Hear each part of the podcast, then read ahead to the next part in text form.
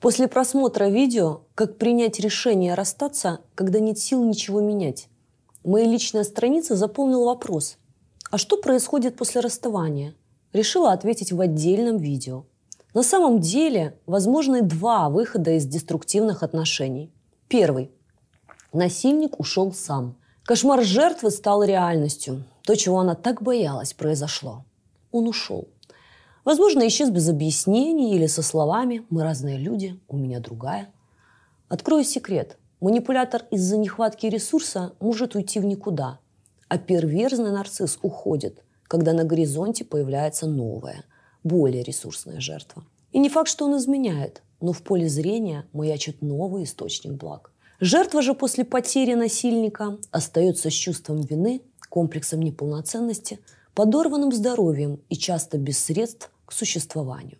Ей предстоит долгий путь восстановления, для которого нужны силы. У большинства их нет, поэтому многие остаются в клинической депрессии долгие годы. Поздравляю, у вас есть силы, раз вы смотрите мой канал. Искать путь выхода из боли уже большое мужество, и я горжусь каждым из вас. В следующих видео мы поговорим об этом пути – Окончательный уход манипулятора на самом деле высшее благо для вас, и скоро вы поймете почему. А пока запомните фразу «ты же сам ушел». Сильным она пригодится. Когда насильник попытается вернуться, пусть она станет вашим аргументом. Другой сценарий – вы ушли от насильника. В этом случае возможны два варианта развития событий.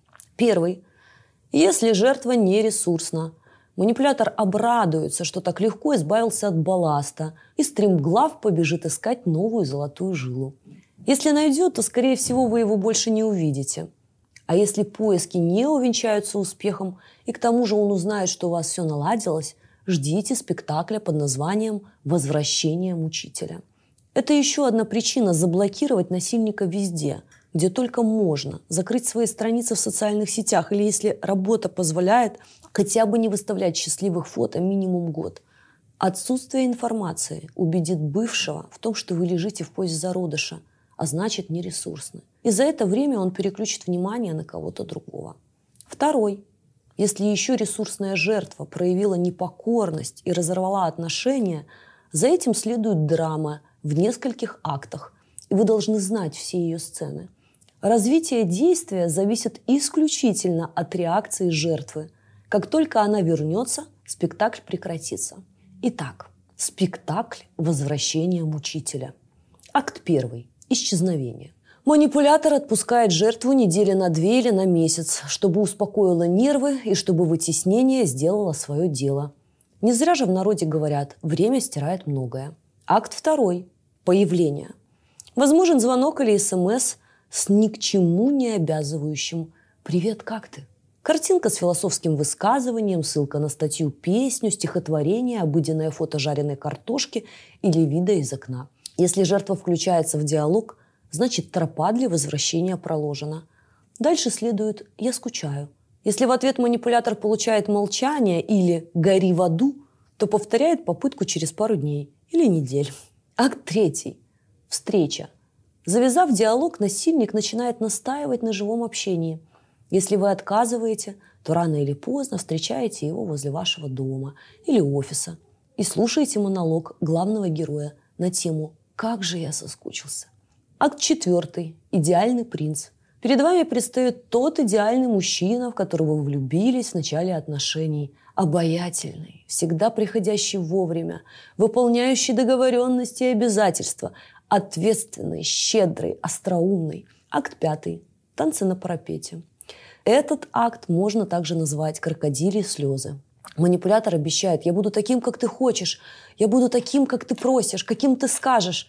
Если у него есть ресурс, вас ублажают подарками, цветами, деньгами, предложениями поехать в любую точку мира и даже не стесняются достать кольцо.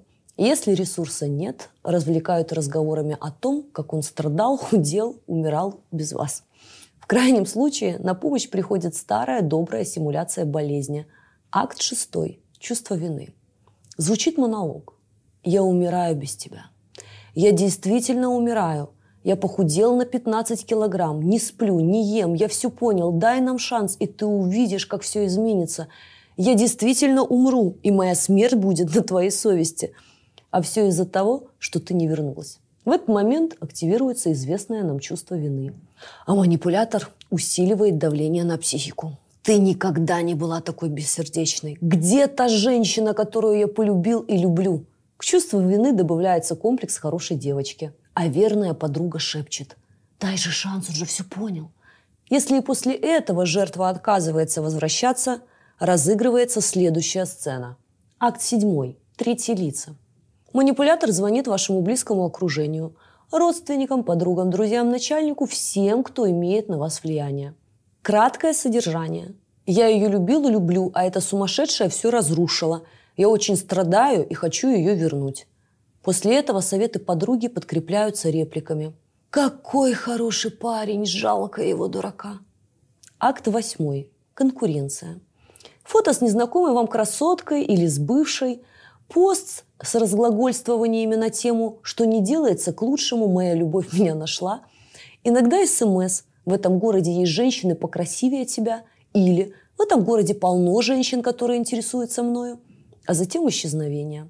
Потом манипулятор случайно отправляет вам сообщение с другим именем, и вы убеждаетесь, у него новый роман. У жертвы активируется страх потери, страх одиночества, страх ошибиться и страх, что лучше его не будет – После этого большинство возвращаются. Но если сказанное не о вас, то продолжение следует. Акт девятый. Потеря. Он пишет или звонит, иногда встречает вас под подъездом со словами «Ты меня потеряешь, если сейчас ко мне не вернешься. Даю тебе последний шанс. Люблю, забыть не могу, несмотря на то, что все женщины мира лижут мне ноги». Акт десятый. Угрозы. Манипулятор пугает вас тем, что опубликует ваши эротические фото – позвонит начальнику, расскажет, что вы о нем говорили, вышлет родителям интимное видео и расскажет всему миру, какая вы стерва. Все подробности вашей личной жизни используются против вас. И если вы были в отношениях с психопатом, он вполне может воплотить угрозы в жизнь. Поэтому иногда приходится подключать полицию, адвокатов и подавать на шантажиста в суд. Но в большинстве случаев угрозы остаются лишь словами, если бывшая жертва демонстрирует силу, ты позвонишь моему начальнику, я позвоню твоему. Еще раз встречу тебя под домом, вызову полицию. Мой адвокат знает о твоих угрозах. После десятого акта насильник, как правило, исчезает и направляет энергию на поиски нового объекта. Если убедиться, что жертва превратилась в разъяренную львицу, то скроется из виду навсегда. В противном случае может вернуться через год, а то и спустя несколько лет. Подписывайтесь на канал. Ставьте лайки и пишите комментарии. Благодаря им я знаю, что вам интересно. Боритесь за себя. Вы достойны быть счастливыми. Кроме того, если мой канал вам помог, вы можете поддержать его и получить взамен подарок. Описание под этим видео.